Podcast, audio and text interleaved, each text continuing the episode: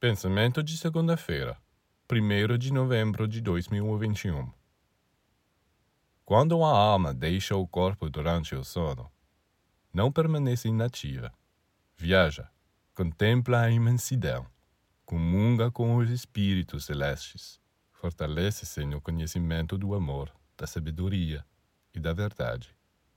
Quando retorna ao corpo, traz de volta a memória de todas essas riquezas que tenta imprimir no cérebro.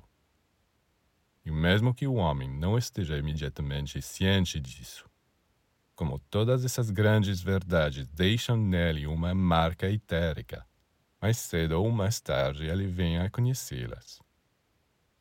É por isso que você pode de repente receber, como que num deslumbramento, a comunicação de algumas verdades sublimes que sua mente subconsciente certamente carrega dentro de você há muito tempo. Até aquele momento ainda não havia chegado a hora de você estar ciente delas. Mas de repente houve um momento propício quando seu cérebro estava com condições propícias, e esta verdade veio à tona.